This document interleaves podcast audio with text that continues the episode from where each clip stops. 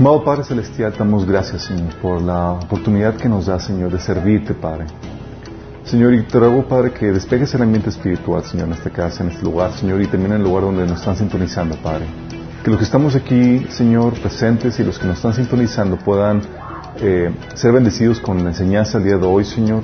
Que tu palabra, Señor, se siembre en sus corazones. Quita cualquier velo de entendimiento que el enemigo ha querido poner, Señor, para que, para que tu palabra se siembre con, con facilidad, Padre.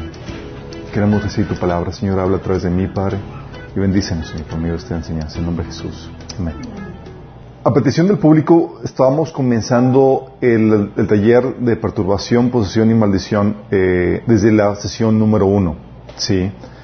Y vamos a ver la, la sesión uno y, y, para eso tengo que retomar o recapitular lo que hemos estado viendo, en los, eh, porque esto es una, este es un taller de una serie de talleres que te lleva eh, en el, el, proceso de discipulado que tenemos en Minas. Que el, este, de hecho, es el tercer taller que, que se ve en, en, el, en, en Minas eh, y es parte de, de, del discipulado, como habíamos comentado. Y al inicio del taller comentamos que este proceso de, de estas enseñanzas que hemos estado viendo, eh, taller de sanidad emocional, que es el primero que, que, impartimos, el taller de mente renovada y el taller de perturbación demoníaca, que, es el tercero, lo que viene siendo es, te ayuda en el proceso de conquista de la tierra. Habíamos comentado al inicio que el proceso de conversión se asemeja mucho al, al éxodo que tuvo el pueblo de Israel. El éxodo del pueblo de Israel habla de que estabas en esclavitud bajo Faraón, que representa a Satanás en tu antigua forma de vivir, y Dios, por medio, eh, en el proceso de la Pascua, te saca a libertad en Cristo rumbo a conquistar la tierra prometida. Y la tierra prometida, eh, la conquista de la tierra prometida tiene esa análoga al proceso de santificación que el cristiano lleva en su vida. ¿Sí? ¿Se acuerdan que Dios le dijo, ya la tierra es tuya, si ya es mi tierra, si me pertenece, y se las doy a ustedes para que la conquisten, la limpien, si establezcan ahí mi reino. Bueno, tu tierra es tu ser, es tu alma, en donde tienes que conquistar los gigantes que hay ahí, que son problemáticas de, hábitos, formas de pensar, puertas abiertas que tengas a problemas de perturbación y posesión demoníaca, eh, esas cuestiones que tienes que limpiar y que si tú no limpias, van a ocasionarte problemáticas en tu caminar cristiano, eventualmente. De hecho, por no limpiar la tierra prometida, los judíos se vieron en problemas. De hecho, se convirtió en la, en la causa de su caída espiritual y su decadencia. Lo mismo sucede con el cristiano. Por no avanzar en ese proceso de santificación, de renovar su mente, de cambiar prácticas, de sanar heridas, de cerrar puertas que se hayan abierto a demonios en, de, producto de, prácticas antes de Cristo, lo que sucede es que, igual que Israel, recaen y empieza una decadencia. Por eso tenemos a cristianos que llevan años de cristianos y de repente, por pruebas, dificultades y demás, empiezan en un proceso de decadencia espiritual. Y dices, ¿qué pasó? Bueno, no limpiaron completamente la tierra, dejaron moradores ahí de la antigua forma, forma de vivir, de la antigua vida, y eso ocasionó que, que fuera su, su, tropiezo. ¿sí? Entonces, estamos recapitulando eso. El primer, la primera taller vimos sanidad emocional, que es que te ayuda a quitar toda raíz de amargura y lo que contamina nuestra, nuestra vida. Sí dice la Biblia que sobre toda cosa guardada guarda tu corazón porque de él emana la vida. Bueno, de ahí quitamos todos lo, los dolores emocionales y las cuestiones que nos están contaminando la forma en que percibimos la vida. Eh, mente renovada vimos cómo vencer los malos patrones de, de pensamiento, cómo cambiar la actitud, cómo cambiar, eh, adquirir nuevos hábitos en tu forma de pensar, cómo administrar tus pensamientos. Y en este taller de perturbación demoníaca vamos a ver las problemáticas relacionadas con la actividad demoníaca. ¿sí? Y cuando hablamos de actividades de, de, eh, relacionadas con actividad demoníaca, mucha gente se asusta porque dice, vamos a hablar de Satanás y los demonios y yo no quiero ver esta, esta, este, este tema y demás. Déjame decirte, y es algo con lo que comenzamos. Sí, este es el taller. Vamos a ver problemas de actividad demoníaca. El problema lo que he estado platicando en las tres sesiones que hemos estado viendo. ¿sí? El problema, y es algo que tienes que entender, Satanás no es el problema. ¿sí? Cuando hablamos de, de, de, problemas de, perturbación y posición demoníaca, eh, que entender que, que, la problemática aquí no es Satanás. ¿sí? A los que se acuerdan cuando vimos el taller de mente renovada, vimos el, eh, el tema de la predestinación y ahí aprendimos que tenemos un destino inquebrantable. La Biblia enseña que, eh, que sabemos que los que aman a Dios, todas las cosas les ayudan a bien. Esto es a los que conforme a su propósito son llamados. Romanos 8, 28 dice eso. ¿sí? Y ahí vimos las condiciones para que esto se cumpla. Amas a Dios, guardas sus mandamientos, er, eh, vas a ser salvo y eso te va a meter en un proceso de santificación que va a ocasionar que todas las cosas obren para bien. ¿sí? Entonces, cuando hablamos de eso, dices, tienes un destino inquebrantable, porque nada de lo que suceda en tu vida va a afectarte para mal. Dios lo va a transformar de tal forma que va a obrar para tu bien. Sí puede ocasionar dolor emocional, pero ya sabes cómo lidiar con el dolor emocional. Sí puede ocasionar una pérdida económica y demás, pero en medio de esas situaciones va a obrar para tu bien. O sea, no, eh, siempre el dolor es malo. Hay dolor que te lleva a madurar, que te lleva a cambiar, que te lleva a crecer y ese es el dolor que Dios permite en tu vida. ¿sí? Entonces cuando ves que, que todas las cosas que Dios permite en tu vida eh, obran para tu bien, incluso la actividad demoníaca. Por eso decimos que, por eso comentamos que todo para bien, pero, y por causa de eso, Satanás no es el problema, porque de hecho, Dios lo usa para tu bien, para el bien de los que, de los que Él ama. ¿Sí? ¿Por qué crees que, que Satanás todavía sigue libre y aún no has echado el agua de fuego? ¿Sí? ¿Tú crees que se le escapa a Dios y que lo, nomás nunca no lo encuentra, no lo logra meter al lago de fuego? No. Si la única razón por la cual lo deja libre es porque le está sacando provecho. Hay una persona que, eh, discutiendo este tema con otra persona, un ateo, me decía que, entonces el, Satanás es necesario. No, no es necesario. Satanás en un punto de, de, la trama de la historia de la humanidad va a ser destruido, va a ser lanzado al lago de fuego y él no va a ser requerido. Pero ahorita en su estado actual de rebeldía, Dios le saca provecho. ¿sí? No es necesario Satanás, pero sí es aprovechado por Dios. Que es muy importante que entiendas esto. ¿sí? Entonces, Dios lo deja libre para sacarle provecho. ¿Por qué? Porque le es beneficioso Satanás ahorita en su estado rebelde y libre, ¿sí? Para, es beneficioso para, para, para los cristianos, para lo, lo usa para el bien de los que, de los que le aman, ¿sí? ¿Para qué? Para probarte, tentarte. ¿Sabes lo que hace la prueba, la tentación? Las pruebas y tentaciones que vienen en tu vida sacan a la luz las debilidades y deficiencias que tienes en tu, en tu vida cristiana. ¿Sí? ¿Se acuerdan la, la parábola de, del hombre prudente y el hombre insensato que construyó el hombre prudente su casa sobre la roca y el hombre insensato la casa sobre la arena? Y vino las tormentas en la vida y, y muchas veces Satanás es utilizado para traer esas tormentas en la vida. Y algo que te enseña aquí es, esa enseñanza es que las áreas de tu vida en las cuales se derrumban es porque no están fundadas sobre la roca, que es la enseñanza de Cristo. Si, oye, ¿por qué mi vida está tambaleando si no aguanto y esto y lo otro? Es porque, ah, es porque hay cosas que tienes que corregir. Y Dios utiliza eso, probarte y tentarte para sacar esas áreas de, áreas de debilidad. De hecho, eh, la palabra tentar viene de una práctica que usaban los, usaban los romanos para poder forjar las espadas. Una espada no tentada era muy peligroso porque tú ibas a la, a la guerra y peleabas con una espada no tentada y se rompía, ¿sí? Porque no estaba tentada. Lo que hacían con la espada tentada es que la metían al fuego, ¿sí? Veían, se, se, eh, veían los puntos débiles con el fuego al rojo vivo y las, lo reforzaban a base de golpes. Y luego lo metían al, al, al agua fría para repetir el proceso. Otra vez, meter al fuego, ver los puntos débiles y seguirla golpeando hasta que estuviera, hasta que se eliminaran los puntos débiles. Y esa misma palabra que era común entre los romanos, palabra tentar para forjar las espadas, ¿qué crees que Dios hace? Dios lo utiliza para con nosotros. ¿sí? Ese proceso que Dios utiliza en nuestras vidas y utiliza el enemigo para eso. De hecho, Mateo 4.1, te encuentras que dice que Jesús fue llevado por el Espíritu al desierto para ser tentado por el diablo. Imagínate Dios llevando a Jesús en Egipto. Listo, que seas tentado por Satanás. Sí. Eh, algo que decimos que Satanás está, ocupa el, eh, dentro del reino de Dios, dentro de la empresa de Dios, ocupa, eh, está, trabaja en el, en, el, en el, área de control de calidad, ¿sí? donde prueban los productos antes de lanzar al mercado, ahí está sacando a relucir las deficiencias que todavía en eso. ¿sí? Por eso, y tenemos también la ventaja ¿sí? de que eh, quien hace el proceso de tentación, de, tentar es, Satanás. Santiago 1, del 13 al 14 dice que, que nadie al ser tentado diga, es que Dios me tienta. Porque Dios no puede ser tentado por el mal, ni tampoco tienta Él a nadie.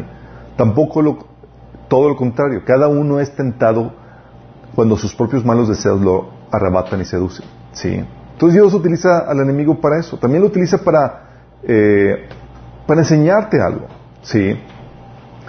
Corintios 12, 7, por ejemplo, dice Pablo que para impedir que me volviera orgulloso, se me dio una espina en mi carne, un mensajero de Satanás, para atormentarme e impedir que me volviera orgulloso. Fíjate, aquí estamos hablando que Pablo está diciendo que un mensajero de Satanás, Dios lo permitió en su vida para, eh, para atormentarlo, para, para que impedir que se volviera orgulloso. ¿Qué le estaba enseñando? Dios está permitiendo la actividad demoníaca en la vida de Pablo para enseñarle humildad, para impedir que se volviera orgulloso.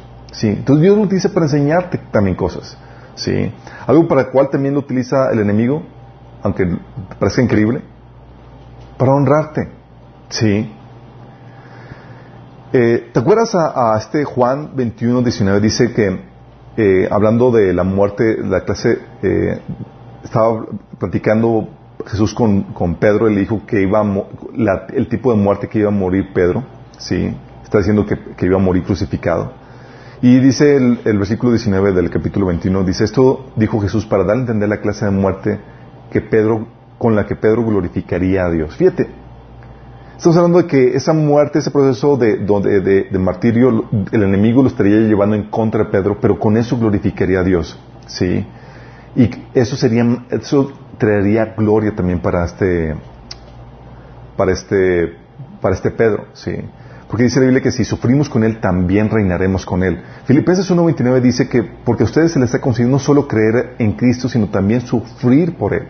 Es un privilegio, ¿sí? Por eso Jesús dice que bienaventurado eres cuando te, la gente te insulte eh, y diga cosas en contra tuya, ¿sí? Porque grande es tu recompensa en el cielo. De hecho, por eso Pablo dice que esta pequeña tribulación solamente añade un peso de gloria. Entonces, ¿qué hace, qué hace Dios? Dios permite tribulaciones, eh, que el enemigo venga a, por medio de personas y situaciones, venga a atacarte para, para tu gloria. Increíblemente para tu gloria. oye, hay gente que viene con nosotros dice, es que me, se burlaron de mí, me dijeron cosas o, o, estoy, o por causas de mi fe me, me, echan, dice, genial, y se quedan como que, ¿cómo que genial? Mayor gloria para ti, ¿sí? O sea, lo que el enemigo está queriendo usar en tu contra, Dios lo, está utilizando para darte más gloria y una gloria eterna, como dice 2 Corintios capítulo 4. ¿Sí? Entonces lo utiliza para honrarte. También lo utiliza para forjarte, para perfeccionarse, para perfeccionarte. Santiago, por eso, en el capítulo 1, versículo 2 al 4, dice, hermanos míos, considérense muy dichosos cuando tengan que enfrentarse con diversas pruebas. Fíjate la lógica cristiana. Dice, ¿estás pasando por pruebas, dificultades? Dice, dice Santiago, considero como una causa por la cual estar muy, muy contento. Dice, ya que la prueba de tu fe produce constancia, y la constancia debe llevar a, feliz término la obra, para que sean perfectos e íntegros sin que les falte nada. Sí, Santiago 1 del 12 4 dice esto. ¿Por qué es lo que hace? Esas pruebas y dificultades lo que van haciendo, van forjando tu carácter y te van moldeando a la forma de Cristo. ¿Sí? Y tiene su feliz término en el sentido de que te lleva a ser perfecto, íntegro, sin que te falte nada. Fíjate lo que hace eh, Dios utilizando al enemigo, ¿sí? La actividad demoníaca. Entonces Dios utiliza, le saca provecho, ¿sí? Por eso Satanás no es el problema, lo utiliza Dios para tu bien. Y también, algo que debes entender en este, en este proceso donde Dios utiliza es que Dios regula la actividad demoníaca. O sea, no, a Dios no se, le ha, no se, le ha salido del huacal a, Satanás. ¿sí? ¿Qué hace Dios? Dios restringe el daño que puede ocasionar en tu vida. Te lo repito, Él restringe el daño que puede ocasionar en tu vida. ¿Te acuerdas con Job? O sea, llega, se presenta Satanás con Dios y demás, y Dios le presume a Job y le dice cuán bueno era y demás. ¿sí? Y, eh, y Satanás le dice, eh, le dice, ¿a poco te, te, teme joven, Valde? Pues has puesto un muro de protección alrededor de él. Dice, pero quítalo, déjame dañarlo. y vas a ver lo que, que no te maldice, vas a ver que te maldice. Y Dios le dice en el versículo 12, dice, oh muy bien, le contestó el Señor, todas sus posesiones están en tus manos, con la condición de que a Él no le pongas la mano encima. Fíjate cómo Dios diciendo, o sea, es que toque sus posesiones, pero no lo toques. Su vida, su integridad física, no la toques. ¿Sí? Dicho esto, Satanás se, retiró de su presencia del Señor. Sí. En otro versículo, eh, en el capítulo 2, versículo 6, Dios extiende el permiso de Satanás para que pueda atacar no solamente sus posesiones, sino su integridad física. Dice, muy bien, dijo el Señor Satanás, Job está en tus manos, eso sí, respeta su vida.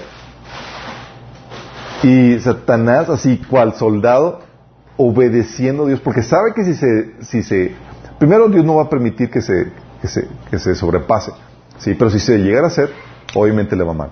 Entonces, aquí ves que Dios regula la actividad demoníaca. O sea, Dios no va a permitir que en tu vida la actividad demoníaca se sobrepase, sino que está regulada en medida por Dios para que sea en la cantidad y en la forma correcta que va a ocasionar un beneficio para tu vida. Qué alivio, ¿no? Dices, wow. O sea, Dios, ¿y no crees que, que Satanás está con la intención de beneficiar tu vida? Él quiere destruirlo, ¿sí? Pero en su actitud rebelde y odio contra ti, Dios lo utiliza para tu beneficio. Tal es el amor y la protección de Dios para tu vida. ¿sí? Por eso, la otra forma en que Dios regula la actividad demoníaca es que Él no va a permitir que seas tentado más allá de lo que puedas soportar. La actividad de tentación, ¿quién la hace? Satanás.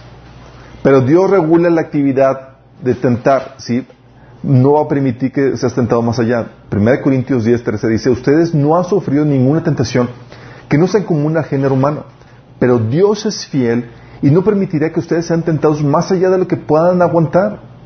Más bien, cuando llegue la tentación, Él les dará también una salida a fin de que puedan resistir. Fíjate la actividad de Dios, la, provisión de Dios tan, tan hermosa. Por un lado, no va a permitir que seas tentado más allá de lo que puedas soportar. Y por otro lado, te va a dar la salida. Fíjate, o sea, Dios no va a permitir que te pongan un demonio al peso, peso alto cuando tú eres peso mosca, ¿sí? no te va a dar, te va a permitir que un, eh, venga una la actividad demoníaca de acuerdo a tus fuerzas, de acuerdo a lo que puedes lidiar con eso y de acuerdo al proceso en el cual estás viviendo. Tal vez ya debas estar en condición para, para lidiar con, con demonios de más alto calibre, sí. Por esas razones, chicos, cuando ves que Dios regula la actividad demoníaca, no debes de tenerle miedo. Sí. A Satanás no debes de tenerle miedo. Eh,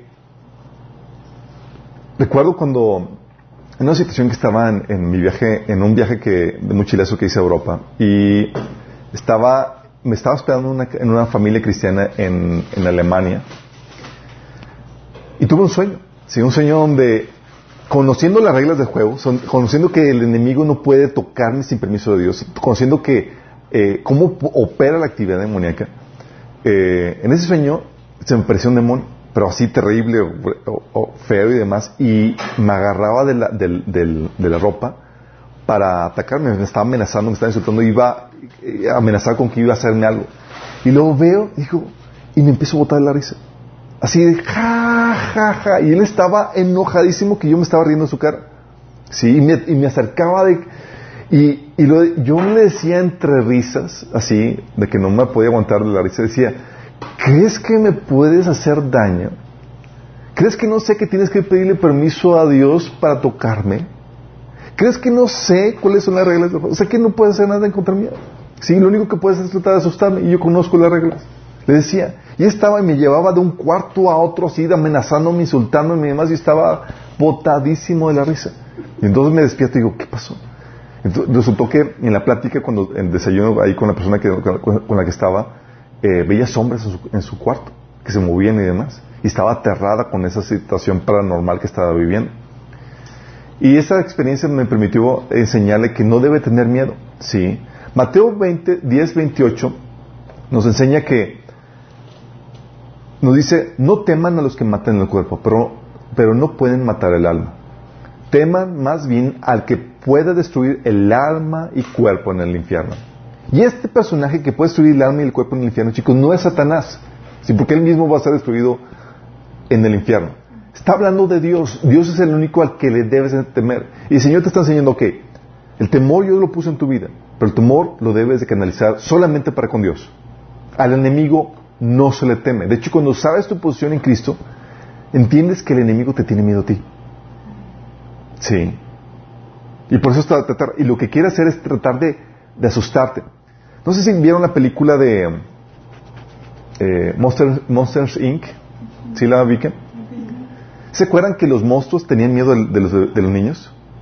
Sí. Y el juego era asustarlos y hacer, hacerles ver aterrador, pero no podían hacer nada contra los niños. De hecho, ellos tenían miedo. Bueno, esa, esa, esa película tiene mucha revelación en cuanto a cómo opera el mundo espiritual. De hecho, yo creo que fue muy inspirada por los enemigos para, para eh, eh, aclimatar a los niños al mundo espiritual y, diabólico. ¿sí? Pero te enseño una verdad que es eh, que los demonios, por lo menos a los cristianos, les tienen miedo. Si no pueden hacer nada. Y lo único que pueden hacer es tratar de difundir terror para tener control sobre sus vidas. Porque ¿qué pasa? Cuando temes a alguien, esa persona controla tu vida. Y si dejas que Satanás controle o te eh, infunda temor, ya te controló. Por eso me topa con gente, no es que, y si sirvo al Señor, y, y, y, y es que mejor no, no, no, no, voy a dar el estudio porque luego si se enoja Satanás. ¿Por qué? ¿Qué pasa eso? Aquel que te infunde el temor va a controlar tu vida. Por eso el Señor dice, al único que debes de temer no es a Satanás, es a Dios. Sí. O sea, no te debes de preguntar, no te debes de preocupar si se enoja Satanás, preocúpate si se enoja Dios. Sí. ¿Por qué? Porque la Biblia te enseña que es el único que, que te me dice, si enoja, a Dios, digo, o de cosas que hermanos Dios, digo. Sí. Eh, de hecho, los, Dios es el que hace temblar a los demonios. ¿sí?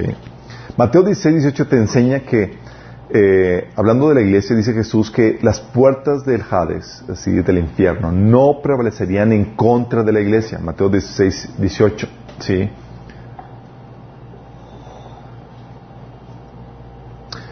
También te enseña que en Apocalipsis 12, 11 que, eh, que los cristianos han vencido ¿sí? al enemigo. Dice, ellos la han vencido por medio de la sangre del cordero por el mensaje del cual dieron testimonio, porque no valoraron tanto su vida como para evitar la muerte. Hablando de cómo vencemos al enemigo, por la sangre del cordero. ¿sí? Primera Juan 4.4 dice, ustedes queridos hijos son de Dios y han vencido a esos falsos profetas porque el que está en ustedes es más poderoso que el que está en el mundo. Y eso es genial porque cuando dimensionas el Espíritu que te ha dado Dios, el Espíritu Santo que ha puesto en ti, dices, oye, es estamos hablando del Dios Todopoderoso que ha hecho su habitación en ti, que es por encima de cualquier principado o potestad, dices, ¿qué temor puedes tener? Si mayor es el que está en ti que el que está en el mundo.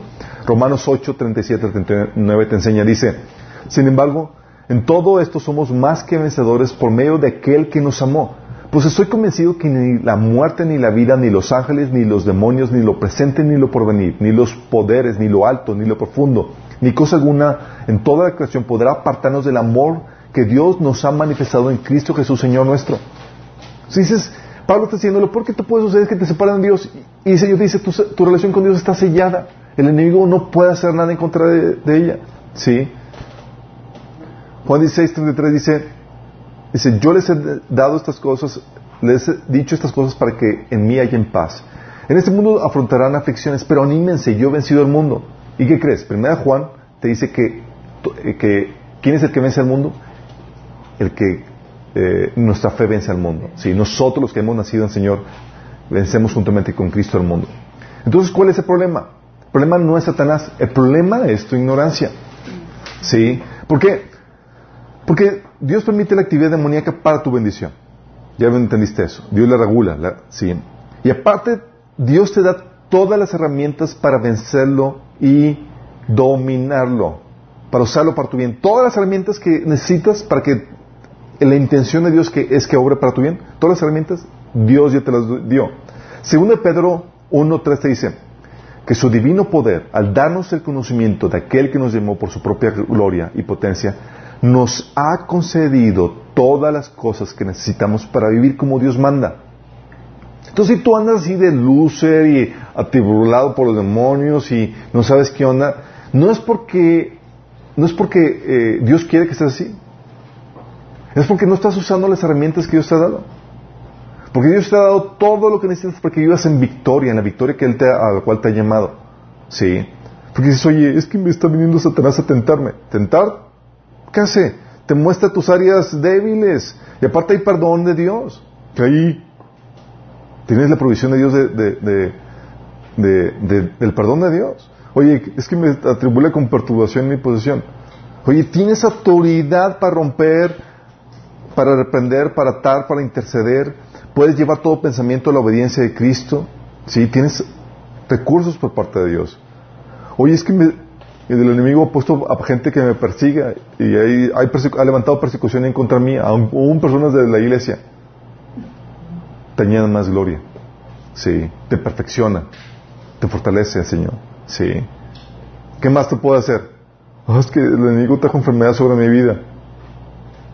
Puedes llamar a los ancianos para que oren por ti. Y aparte Dios cumplirá su propósito en medio de ti como lo hizo con Pablo, que muchos dicen que era una enfermedad del aguijón que tenía en la carne. Y aparte Dios te ha dado autoridad sobre todo demonio de enfermedad. Sí. Y si Dios lo permite en tu vida con propósito de bendecirte. ¿Qué más podría hacer? No, pues pérdida material, injusticias, maltratos. ¿Really? previstos por Dios de antemano y dispuestos para que obren para tu bien. Entonces, en realidad, ¿qué puede hacer el enemigo? ¿Sí? Tienes todas las herramientas para vencerlo, para dominarlo, para usarlo para tu bien. Y cualquier cosa de las que pueda hacer el enemigo, Dios te ha provisto lo que necesitas para poder hacer frente a eso. Por eso, la problemática no es eso, chicos. La problemática es la ignorancia. Dice Oseas 4:6, mi pueblo fue destruido por Satanás. No. ¿Qué dice? Porque le faltó conocimiento. O sea, fíjate el diagnóstico de Dios en cuanto a problemática. Dice, el diagnóstico de Dios no es Satanás en cuanto a su problema, a la razón por la cual fue destruido. El diagnóstico de Dios es que le faltó conocimiento. Por eso el hecho de que estás tomando este taller es muy importante. Y Satanás va a hacer lo imposible para que lo tomes. Sí, porque es, es, que si tiene conocimiento, si se da cuenta de las reglas del juego, si se cuenta de las herramientas que tiene, que Dios le ha dado a su favor, su teatrito se le cae en su vida. Sí. Y eso le está temblando.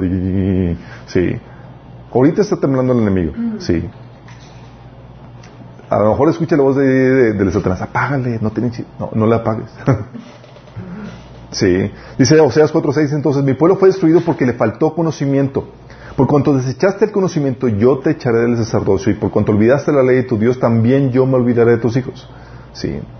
Segunda Corintios 2.11 te dice Pablo, le decía Pablo a los Corintios, que, eh, que nosotros no ignoramos las maquinaciones de Satanás para que no tomen ventaja el enemigo sobre nosotros.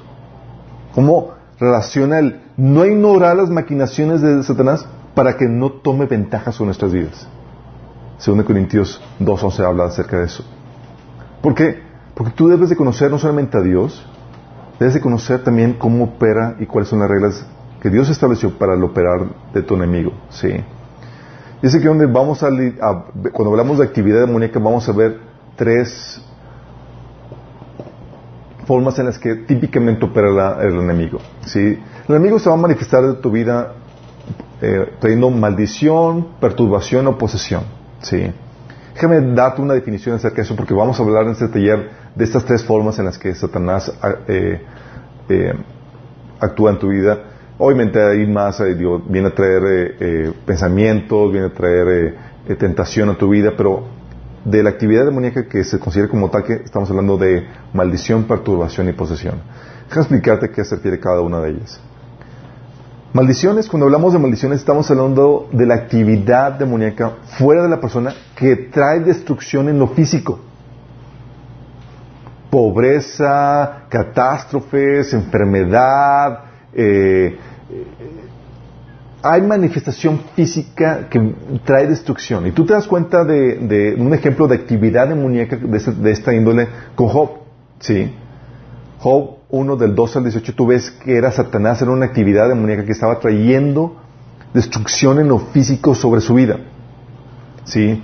Tú ves ahí Job 1 del 2 al 18 dice, muy bien, le contestó el Señor, todas sus posiciones están en tus manos con la condición de que a él no le pongas la mano encima. Dicho esto, Satanás se retiró de la presencia del Señor. Llegó el día en que los hijos y las hijas de, Jacob, de Job celebraban un banquete en casa de su hermano mayor.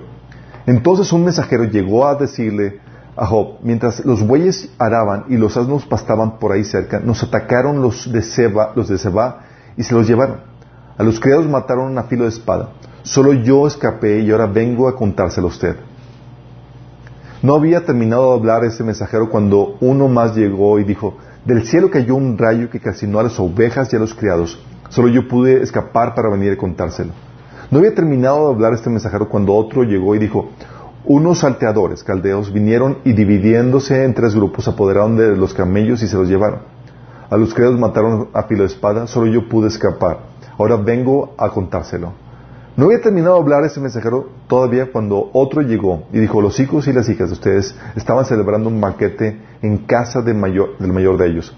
Cuando de pronto un fuerte viento del desierto dio contra la casa y se derribó sus cuatro esquinas. Y su casa cayó sobre los jóvenes y todos murieron. Solo yo pude escapar y ahora vengo a contárselo. Fíjate, esa actividad demoníaca, pero tú ves cómo operaba esta actividad demoníaca moviendo personas para que llevaran a cabo los asaltos y los homicidios que estaban cometiéndose en contra de la familia de Job y los pertenecientes de Job, por medio de catástrofes naturales. Y tú vas a ver más adelante en el siguiente capítulo de Job que también por medio de enfermedad. Todo actividad demoníaca. ¿Sí?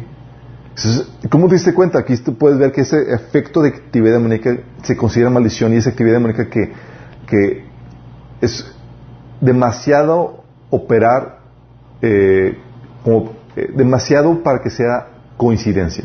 Si dices, oye, pues una, tú dices, oye, hay una racha tras, hay como que la nubecita negra que me está, no, no, es nubecita negra, es solamente actividad demoníaca que está trayendo esa maldición sobre tu vida. Te llueve sobre mojado y está tupiéndote en ese sentido. ¿sí? Eso es la forma en que se manifiestan las maldiciones. ¿sí? Eh, en el caso de Job vimos que fue por, permiso que Dios permitió, que Dios dio a Job. Eh, hay otras, hay otros, hay otra persona que le puede dar permiso y ahorita vamos a ver qué onda. Sí. Perturbación. Nos referimos a la perturbación como la actividad demoníaca fuera de la persona que afecta la mente y las emociones.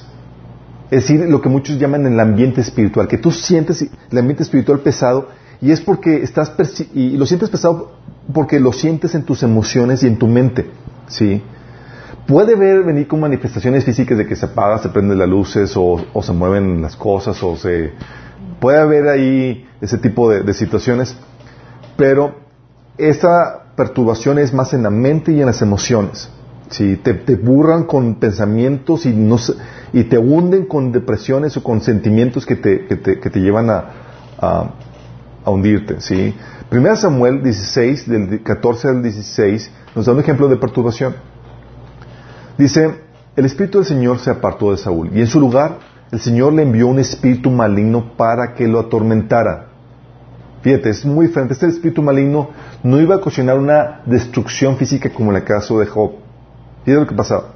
Sus servidores le dijeron, como usted se dará cuenta, un espíritu, un espíritu maligno de parte del Señor lo está atormentando. Así que ordene su majestad a estos siervos suyos que busquen a alguien que sepa tocar el arpa. Así cuando el, espíritu, cuando lo ataque el espíritu maligno de parte de Dios, el, músico tocará y su majestad se sentirá mejor. ¿Cómo se afectaba esto? Era un ataque de perturbación. En la mente las emociones eran perturbadas por la actividad demoníaca sobre su vida. Sí. Entonces es una de las formas de eso. Vienen pensamientos, te están tupiendo con malos pensamientos de depresión o sientes, si el enemigo puede afectar tus emociones. Puede causar incluso sentimientos de lujuria o de depresión o de tristeza, ¿sí? Todo eso puede hacer el enemigo. Y aquí Saúl estaba siendo perturbado por un, por un demonio, ¿sí? Posesión. Aquí hablamos de posesión como un ataque demoníaco desde dentro de la persona, que viene a controlar su vida o eh, área de su vida o toda ella. ¿sí? Entonces, es, aquí ya es desde, dentro, el demonio está eh, dentro de la persona. ¿Espíritus pueden poseer a una persona? Sí. La Biblia enseña que el, Espíritu, que el Espíritu Santo llega a poseer al cristiano. Se convierte su cuerpo en el templo de Dios. ¿sí? Y tú te das cuenta la, presencia del Espíritu Santo en tu vida porque empieza a traer efectos que te llevan a una santificación. la misma forma, un espíritu demoníaco en la vida de una persona se manifiesta por varias formas, entre ellos eh, eh, un proceso de decadencia, y vamos a ver varias sintomatologías de posesión demoníaca más adelante. Pero aquí tengo que aclarar que hay, en posesión demoníaca, hay un control demoníaco, puede haber un control demoníaco total, ¿sí? donde el espíritu del demonio, el espíritu inmundo, el, espíritu demoníaco controla completamente la persona. O sea, la persona ya no, toma, ya no tiene control del cuerpo, ¿sí? Tú ves el caso de Marcos 5, del 2 al 7, que dice, tan pronto como, como desembarcó Jesús, un hombre poseído por un espíritu maligno le salió al encuentro de entre los sepulcros. Este hombre vivía en los sepulcros y ya nadie podía sujetarlo ni siquiera con cadenas. Muchas veces lo, habían atado con cadenas y grilletes, pero él lo destrozaba y nadie tenía fuerza para dominarlo. Noche y día andaba por los sepulcros y por las colinas gritando y golpeándose con piedras. Cuando vio a Jesús desde lo lejos, corrió y se postró delante de él. ¿Por qué te entrometes, Jesús, hijo del Altísimo? gritó con fuerza. Te ruego por Dios que no me atormentes. ¿Quién estaba hablando aquí? ¿El joven? No, estaba hablando de los demonios. Estaban ya controlando por completo el cuerpo del individuo. El individuo no figuraba en ese cuerpo. Aunque estaba ahí vivo y demás, los demonios estaban hablando, estaban escuchando, estaban controlando su cuerpo. ¿Sí? Este es el control demoníaco total, donde ya prácticamente te pasan, te relegan a ti y el demonio toma control de tu cuerpo para hablar, para eh, decir, para actuar. ¿Sí? Estos son casos que se dan, sí, pero el, lo que más se da en cuestión de posesión es el control demoníaco parcial. Tú puedes ver el control demoníaco parcial porque opera de forma más sutil, domina algunas áreas de tu vida o se manifiesta de forma eh, repentina en ciertas situaciones. No está controlándote por completo en todo eso, sino de forma repentina en algunas áreas o en algunas situaciones. Tienes el caso, por ejemplo, de Lucas 4, del 33 al 34 donde dice, había en la sinagoga un hombre que estaba poseído por un espíritu maligno, que gritó con todas sus fuerzas, Ah, ¿por qué te entrometes, Jesús de Nazaret? Has venido a destruirnos. Yo sé quién eres tú, el santo de Israel. Cállate, le reprendió Jesús. Sal de ese hombre. ¿Dónde estaba el poseído? En la sinagoga. ¿Tú crees que si llegaba el tipo así todo, ah, hablando, gritando, ah, todo con sus manifestaciones demoníacas, así como que quiero entrar a la sinagoga, lo voy a dejar entrar? o lo más mínimo, es como que, digo, estaba entre los, la audiencia y de repente, así repentinamente se manifestó el endemoniado.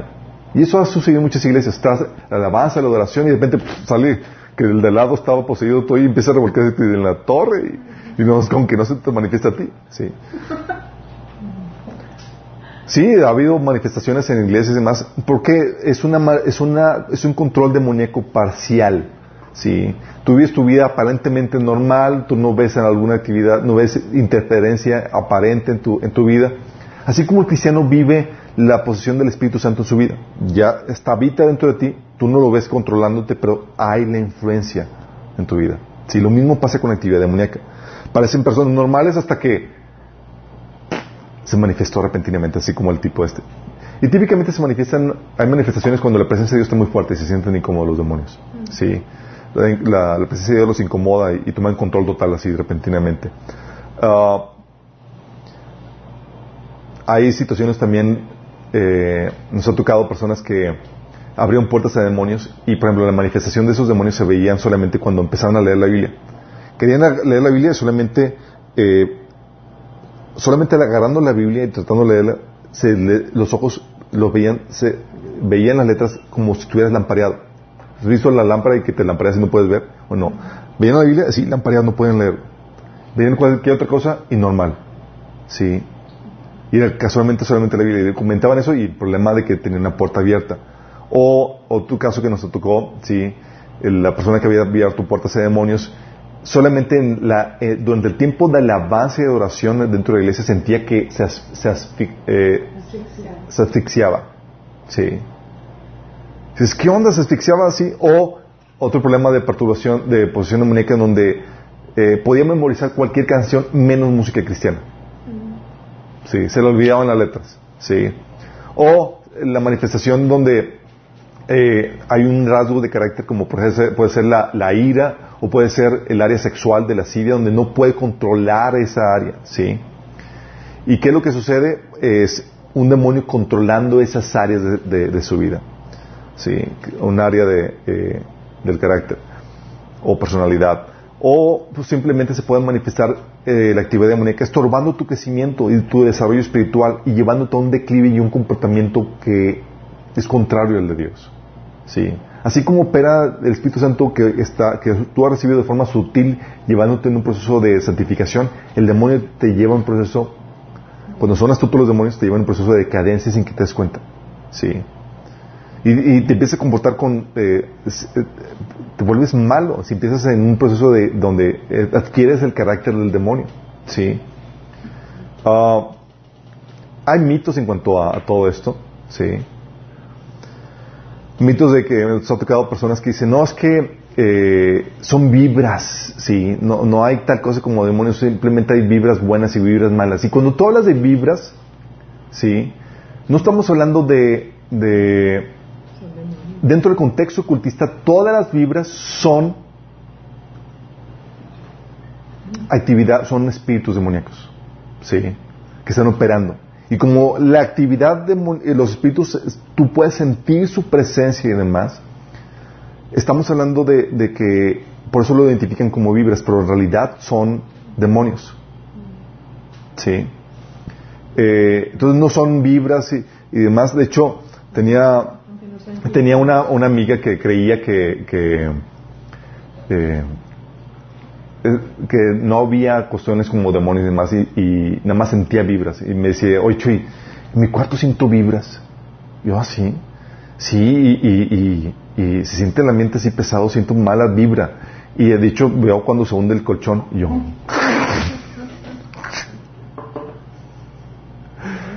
Ok, vibras y se hunde el colchón, sabes que es actividad demoníaca. Por eso cuando la gente dice, oye, te, te mando vibras, no, no me mandes nada. Si te mando buenas vidas, me mandas tus buenos demonios, no me mandes nada. Sí. O gente que dice, no sabes qué, este, este objeto vamos a ponerle buenas vibras y lo agarran y lo tocan y le pones vibras y, y lo que realmente están haciendo están poniendo demonios. Sí. También hay otro tabú que dice, no es que si es espiritual, todo lo espiritual es bueno. Y no es así. Sí. Lo espiritual eh, dentro del mundo espiritual hay, hay, el tabú de que, por ejemplo, en, corrientes de nueva era y demás que dicen, no, es que yo soy espiritual. Sí, como si dando como que si todo lo espiritual fuera bueno. Pero no es así.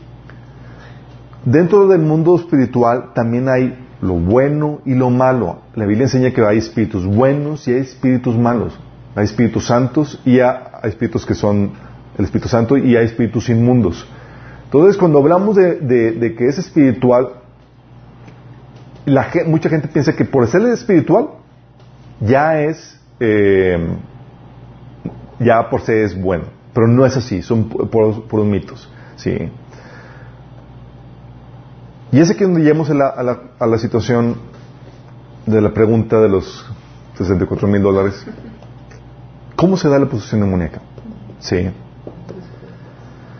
¿Cómo llega una persona a estar poseída? ¿Cómo las personas que, Jesús estaba liberando y que tenían demonios y demás tuvieron que entrar?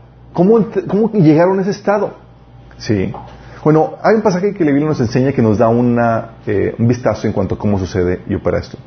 Mateo 12, 43 al 44 dice esto. Sí. Cuando, un espíritu maligno sale de una persona, va por lugares áridos, buscando descanso sin encontrarlo. Entonces dice, volveré a la casa de donde salí. Cuando llega, la encuentra desocupada, barrida y arreglada. Luego va y trae a otros siete espíritus más malvados que él y entra a vivir ahí. Así que el estado posterior de aquella persona resulta peor que el primero. Así le pasará también a esta generación malvada. Fíjate, la, la, tienes que entender el contexto de eso. ¿sí? Estamos hablando de que Jesús liberaba a personas que no, conocían, no lo conocían, pues apenas estaba presentando. ¿sí? No los evangelizaba primero, sino que llegaba con la persona demoniada y los expulsaba a los demonios. Pero les advertía, ese era el demonio, ¿sí? les advertía, dice, que a la generación mala, a la gente mala, va a volver el demonio. Así no te ver y haciendo entender que lo que abre eh, el, esto es el pecado. ¿sí? Encuentras aquí en este pasaje que dos, dos cosas. Una, la casa estaba vacía. Y dos, se abrió la puerta por medio del pecado. ¿Sí?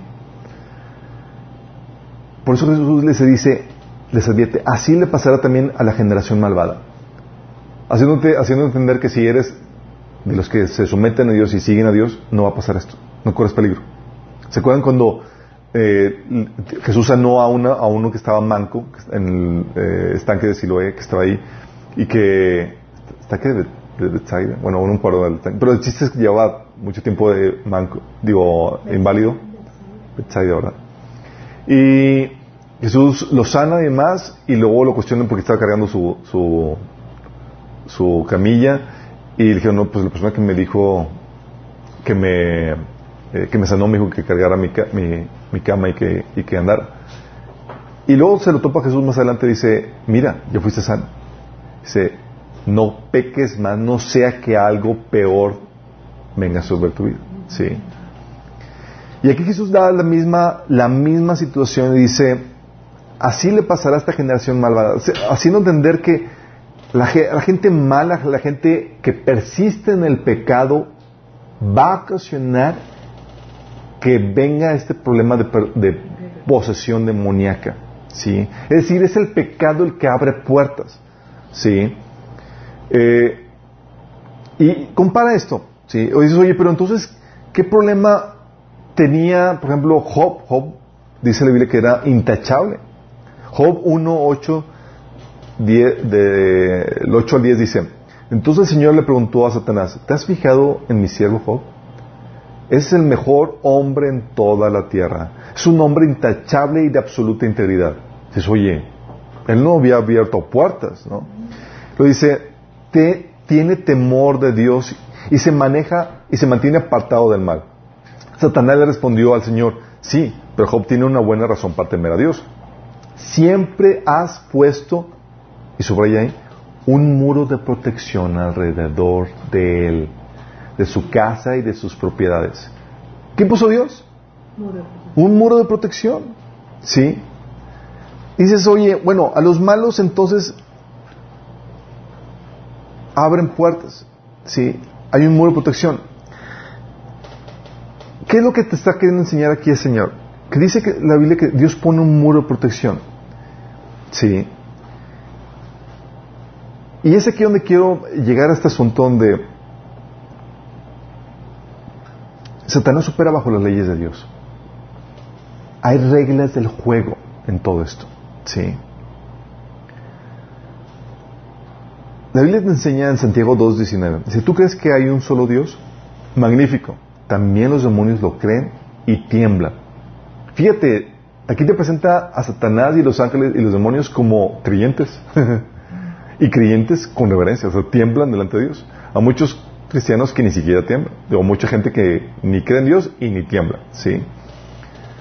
Pero cuando habla de que los demonios creen y tiemblan, está hablando que se sujetan, o sea, Dios los obliga a sujetarse y ellos por temor al castigo y a que les someten el castigo se, someten, ¿sí? O sea, les dan su zarandeada. Lucas 10, 17 dice que, eh, que volvieron los 70 que Jesús había enviado, dice, volvieron con gozo diciendo, Señor, aún los demonios se nos sujetan en tu nombre. Fíjate cómo se sujetaban a la autoridad de Cristo y se sujetan a la autoridad de Cristo. Te enseña que los demonios se cuadran a las reglas del juego de Dios. ¿Sí? Por eso tú te encuentras que se necesitan una base legal necesitan un permiso para poder entrar porque hay reglas del juego que Dios estableció. ¿Por qué crees que Satanás tenía que pedirle un permiso a, a, Dios para atacar a Job? Porque no había base legal en Job. Sí, tiene que tener un permiso. Y el permiso puede venir de parte de Dios, como viene en Job 1.12, dice, muy bien, dice Dios, puedes probarlo. Eh, dijo el Señor Satanás, haz lo que quieras con todo lo que posee, pero no le hagas ningún daño. ¿Quién estaba aquí partimos de lo que habíamos leído anteriormente, que Dios había puesto un muro de protección alrededor de Job. ¿Va? ¿Quién le dio permiso a Satanás para saltarse ese muro de protección? Dios. Sí. Todo ese permiso puede venir de Dios o puede venir del hombre. Te lo repito. Decía Satanás, Satanás le respondió, Señor, sí, pero Job tiene una buena razón para temer a Dios. Siempre, siempre has puesto un muro de protección alrededor de él, de su casa y de sus propiedades. Y ese muro de protección, ¿cómo se saltó? Con el permiso legal de Dios. Pero hay otro que le puede dar permiso. ¿Sabes quién es? El hombre. Eclesiastés 10.8 dice que el que abre brecha en el muro, la serpiente lo muerde. ¿Qué muro está hablando aquí Eclesiastés? El muro, de el muro de protección que Dios puso alrededor tuyo, de tu casa y de tu familia. Abres brecha, es decir, abres un agujero en ese muro, abres la puerta en ese muro y la serpiente va a entrar a morder. Qué fuerte, ¿no? O sea, sabemos, por lo tanto, que se requiere la base, se quiere, hay una base legal, que eh, el enemigo requiere un permiso, una base legal para poder venir a poseer o atacar a una persona. Y ese permiso lo da Dios para operar esa actividad demoníaca o lo da el hombre. ¿Sí? ¿Cómo lo da el hombre? Por medio del pecado. Del pecado. Sí, por eso Jesús le advirtió a, los que, a los que liberaba, dice, ah, si persistes en tu pecado, van a ver, tu estado va a ser peor, van a volver a venir esos demonios y siete veces peor. Sí, dice, esto va a suceder a la generación malvada, la generación que persiste en su vida pecaminosa. ¿Vamos? Entonces el pecado se queda permiso. Pero tenemos que no todo pecado abre puertas a demonios. Y eso necesitas muchos versículos bíblicos para entender eso porque el sentido común te enseña. Porque si no, si fuera así, todos estaríamos poseídos o perturbados. La Biblia dice que todos estamos bajo pecado, pero no todos están poseídos. ¿Sí? Si todo pecado abría puertas a demonios, así estaríamos todos poseídos y perturbados. Pero es claro que, pero es claro que no es así.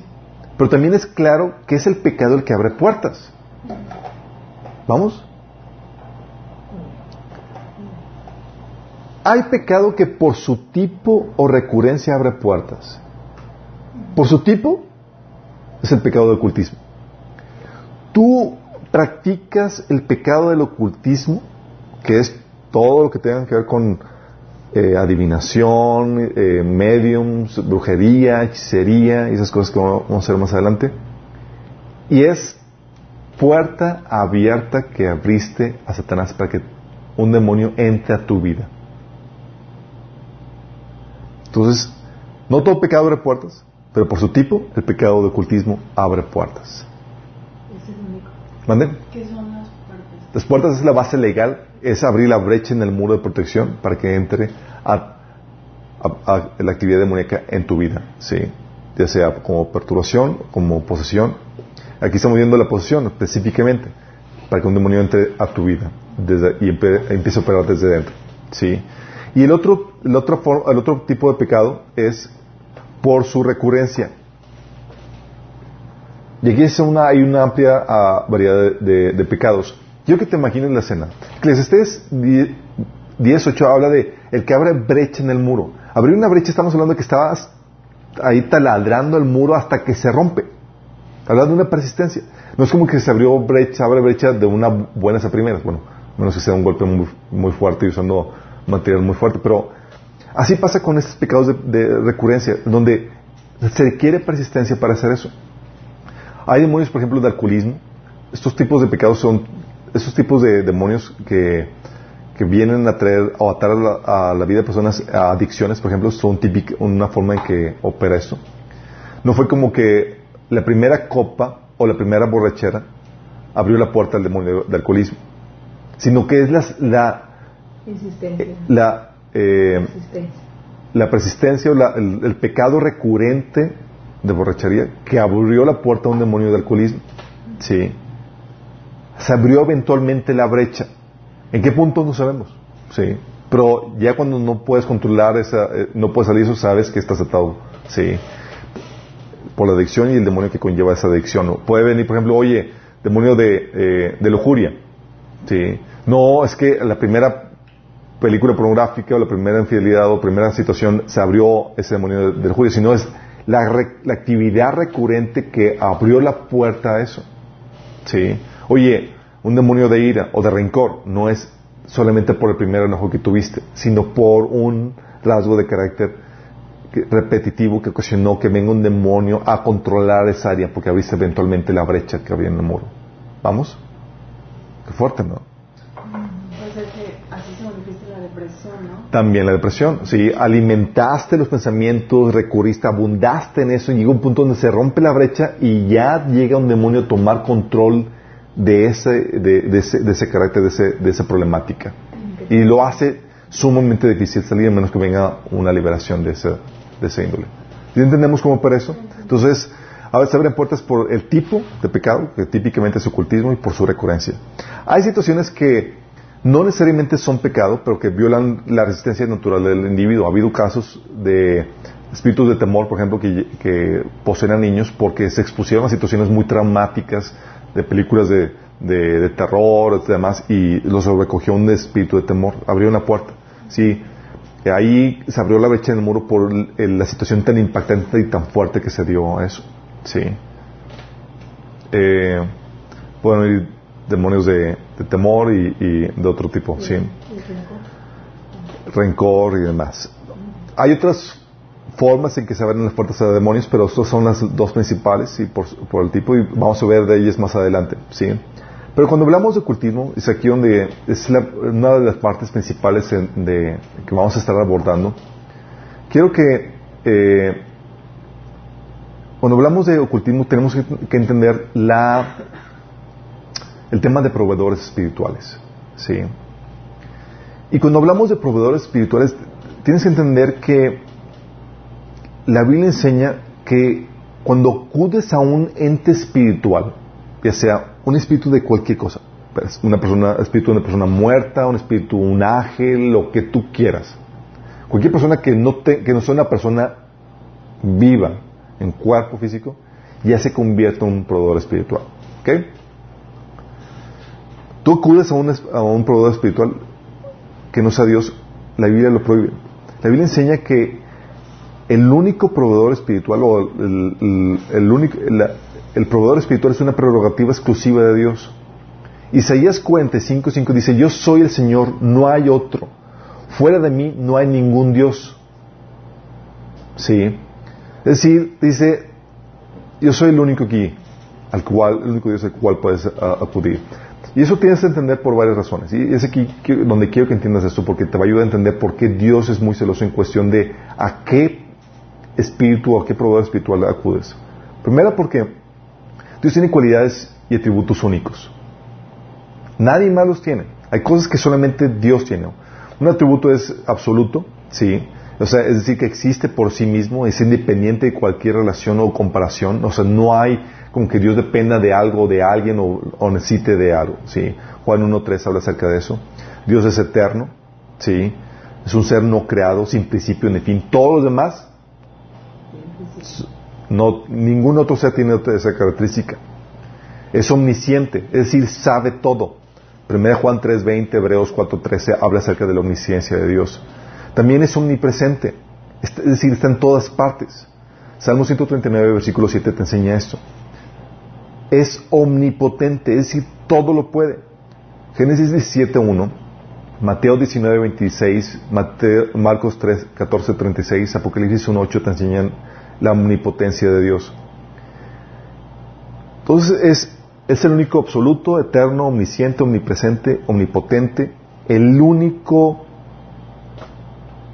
bueno, amoroso. Se acerca un el joven rico con, eh, con Jesús dice, maestro bueno. Y Jesús dice, maestro bueno, dice solamente Dios es bueno.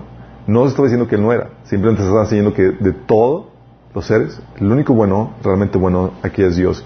Y amoroso porque la Biblia enseña que ese carácter de Dios, Dios es amor, te enseña la Biblia. ¿Sí? Es el único ser, Dios, que desea genuinamente el bienestar del ser humano. Cualquier otro ente espiritual que no sea del partido de Dios, no lo desea. O sea, si hay alguien que desea genuinamente, tiene que ser del lado de Dios. Sí. Marcos 10, 18, Salmo 86, 5, eh, Salmo 119, 68, 1 Juan 4, 8, Santiago 1, 17, Ezequiel 33, 11, te enseña eso. Por eso te dice la Biblia que toda buena dádiva y todo perfecto viene de del Padre de las luces. Sí. Entonces, si hay alguien bueno que realmente desea el bienestar del hombre, solamente es Dios o está del lado de Dios. Sí. Y por causa de estas cualidades, chicos, Dios tiene funciones o habilidades únicas. Sí, debido a estos atributos, tiene estas funciones. Creador. Sí, solamente hay un creador.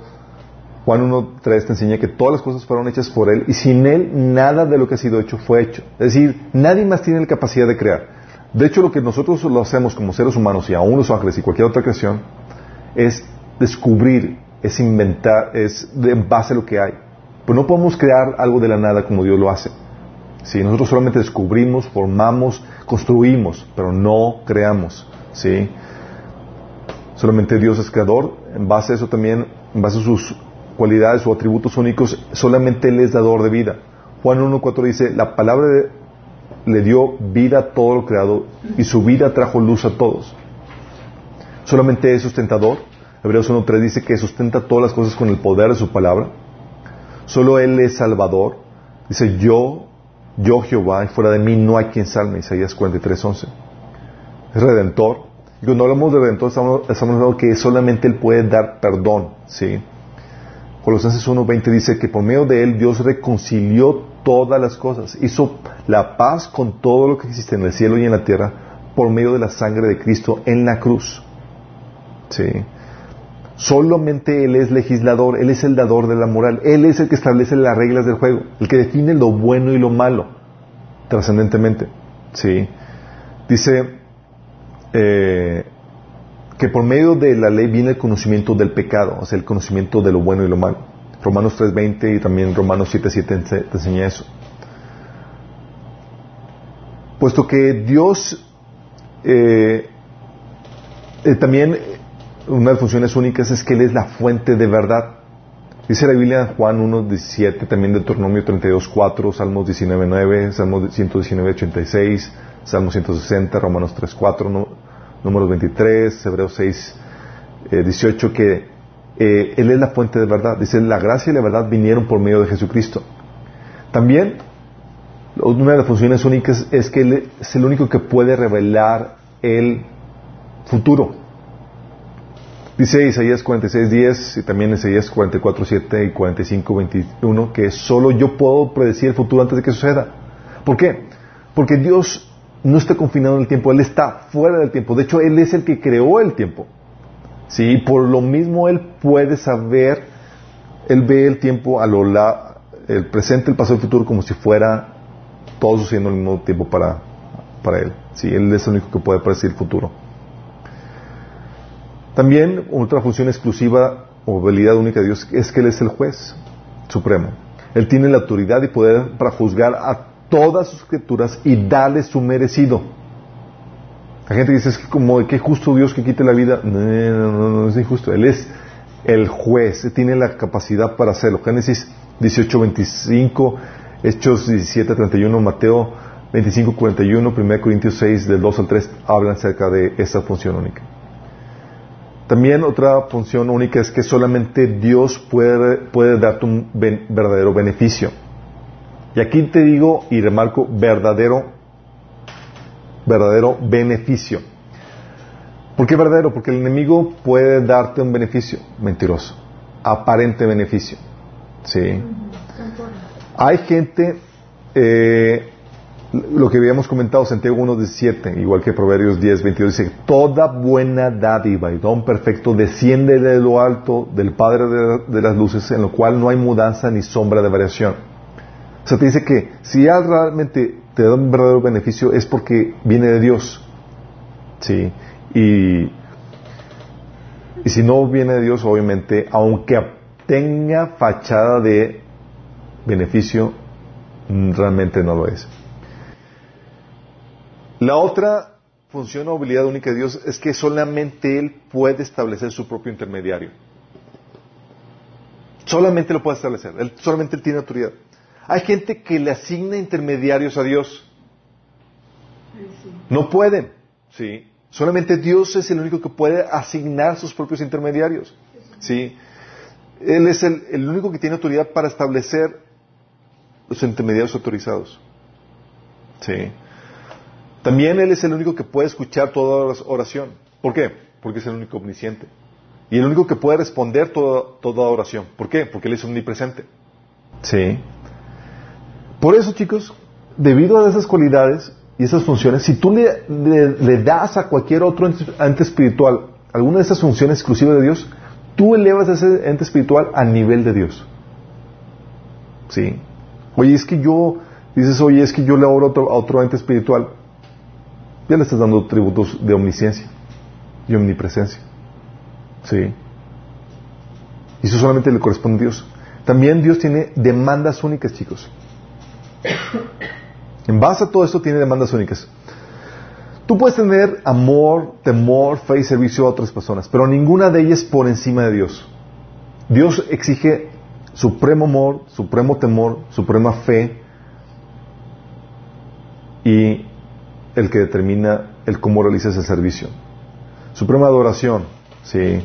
Pasajes como Génesis 24, 26, Éxodo 4, 3, 31 Segunda de Crónicas 29, 28, entre otros pasajes que vienen ahí en el bosquejo. Y es, y es lógico, chicos. Es una demanda, cuando Dios te exige adoración y devoción, es una demanda lógica, pues la creación, ningún elemento dentro de la creación de Dios, ningún otro ser creado es más valioso que Dios. Entonces dice Dios, oye, yo te exijo suprema adoración, supremo amor a mí. ¿Por qué? Porque no hay nadie más valioso. No hay nadie que te, dé, que tenga un genuino, verdadero interés por ti, más que el tu creador. ¿Sí? Temor, Mateo 10, 28.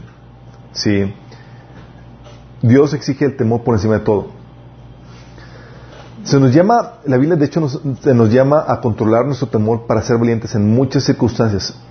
Y aunque tengamos temor de ciertos peligros en la vida, el temor a Dios por encima de todo nos es ordenado, pues Dios es el único que puede darnos el castigo máximo, que es la destrucción eterna en el infierno.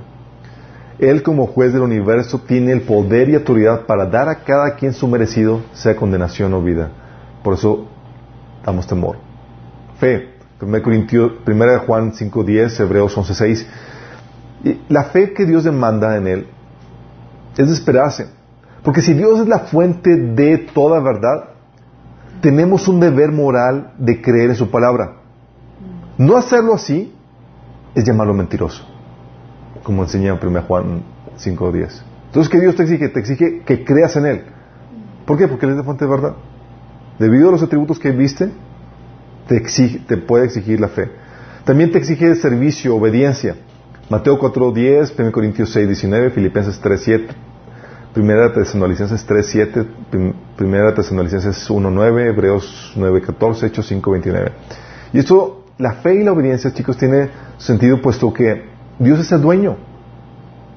Somos su creación. Es de esperarse que tengamos el deber de vivir nuestras vidas como Él ordena. Y que el servicio que realicemos a nuestro prójimo se realice bajo su dirección. Porque no nos creamos a nosotros mismos. ¿Sí? Demandas únicas. Oración, chicos. Éxodo 23, 13.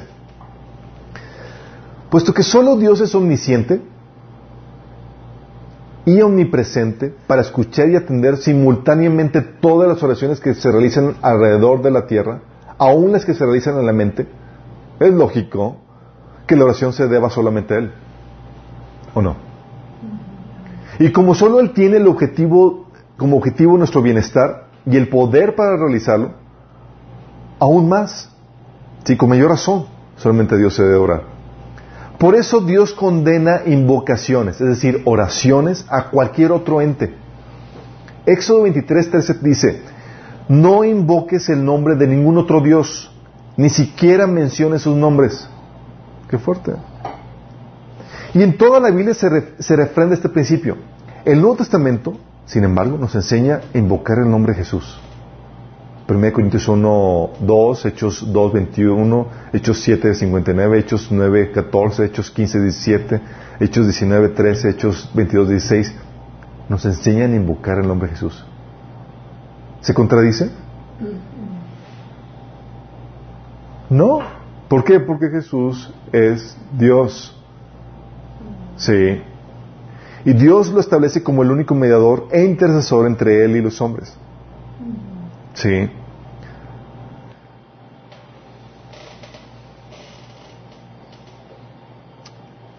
Y el que tengas a Jesús como mediador y a quien puedas invocar su nombre, no viola el mandato de invocar a otros dioses porque Jesús mismo es Dios. los pasajes que hablan donde Él es el intercesor, mediador entre los hombres es 1 Timoteo 2.5, Hebreos 9.15, Romanos 8.34, Hebreos 7.25. Sí. Todo Dios tiene demandas únicas y Dios tiene prácticas establecidas como mediador espiritual. Oye, dices, oye, necesito algo de Dios. Bueno, tiene Él sus propias prácticas establecidas para que tú puedas acudir o recibir de Él la provisión que requieres, la ayuda espiritual que requieres. ¿Sí? ¿Qué prácticas establecidas? Dios tiene prácticas establecidas para poder acceder a esta provisión espiritual, entre ellas, Dios dice, ¿quieres acceder a mi provisión? Bueno, tienes que acceder por medio del intermediario, intermediario autorizado por Él. Primera Timoteo 2.5 dice, porque hay un solo Dios y un solo mediador entre Dios y los hombres. Jesucristo, hombre. De hecho, Juan 14.6 dice que, dice Jesús, yo soy el camino, la verdad y la vida. Nadie viene al Padre sino por mí. Dice, o sea, dice, quiero acudir a Dios por medio, por, por otro canal, por otro intermediario, por otro mediador. Ya acudiste a otro ente espiritual. Porque el único mediador autorizado por Dios, ¿quién es? Jesucristo. Jesucristo. Oye, pero, y aguarte la prerrogativa, sí, de Dios. ¿Le podemos asignar mediadores a Dios? No, es una prerrogativa exclusiva de Él el de establecer sus propios mediadores. Entonces, prácticas establecidas para poder recibir su provisión espiritual es uno, acceder por medio de su intermediario. Dios estableció eso invocar su nombre, la oración. Sí, 1 Corintios 1, 2 dice que Él los hizo santos por medio de, Cristo Jesús, tal como lo hizo con todos los que en todas partes invocan el nombre de nuestro Señor Jesucristo, Señor de ellos y de nosotros. Entonces acudes por medio del intermediador autorizado, invoca su nombre, ¿sí? Oye, invoco el nombre de otro ente espiritual, eh, práctica no autorizada, ¿sí? La Biblia enseña, por ejemplo, una de las prácticas es eh, el uso del aceite. Marcos 6:13 dice que también expulsaban muchos demonios y sanaban a muchos enfermos ungiéndolos con aceite de oliva. ¿Sí? Jesús enseñó a utilizar su nombre, su autoridad, combinado con aceite. Es el único elemento ahí que Dios puso, ¿sí? Eh, su nombre, tú lo puedes ver en Marcos 16, 17, dice que en mi nombre echarán fuera demonios. ¿Sí? de su nombre. También otra práctica establecida para poder acudir a, recibir provisiones espirituales, invocar su perdón. Oye, yo quiero recibir una provisión espiritual de Dios, mm, primero te pones a cuentas con Él. Sí. Santiago 5 del 14 al 16 dice, ¿está enfermo alguno de ustedes? Haga llamar a los ancianos de la iglesia para que oren por Él y lo unjan con aceite en el nombre del Señor. La oración de fe sanará al enfermo y el, Señor lo levantará. Y si ha pecado, su pecado se le perdonará. Por eso, confiésense unos a otros sus pecados y oren unos por otros para que sean sanados. La oración del justo es poderosa y eficaz. Haciéndote ver que, oye, ¿quieres recibir esa provisión espiritual, esa sanidad, esa, lo que requieres? El Señor dice, no te cuentes primero. ¿Y quién le pide perdón? intermediario oficial autorizado en el nombre de Jesús, acudes con Jesús, pides perdón. ¿sí? Nuestra fidelidad a su palabra en medio de la prueba. Sí. Eh, es otra forma de proveer, de, de, recibir la provisión de Dios. Lucas 4, del 13 al 14 dice, cuando el diablo terminó de tentar a Jesús, lo dejó hasta la siguiente oportunidad. Entonces Jesús regresó a Galilea lleno del poder del Espíritu Santo. ¿Sí? El enemigo va a tentarte y demás, pero lo que tú tienes para defenderte es la palabra del Señor. ¿Te acuerdas lo que Jesús utilizaba? Escrito está siempre en cada, en cada eh, confrontación que tenía el enemigo. ¿sí?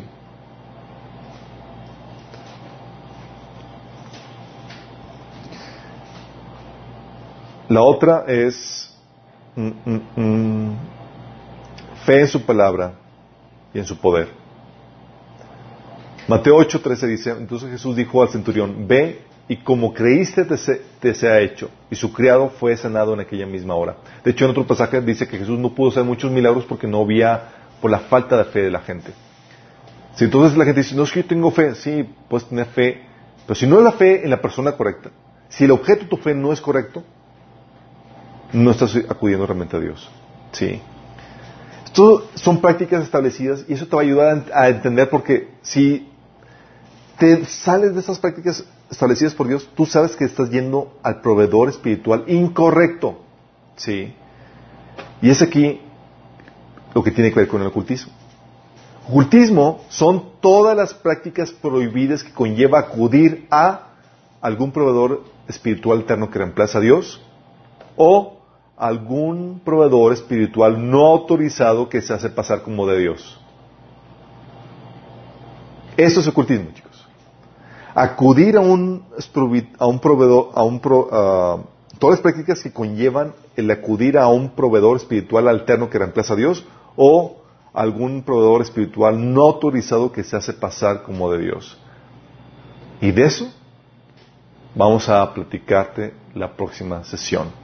En esta sesión lo, que queremos entender era poner las bases para lo que sigue de por qué es el ocultismo. ¿sí? Y cuando entiendes ¿Por qué Dios establece como prerrogativa el que solamente acudas con Él y que solamente es el proveedor espiritual autorizado?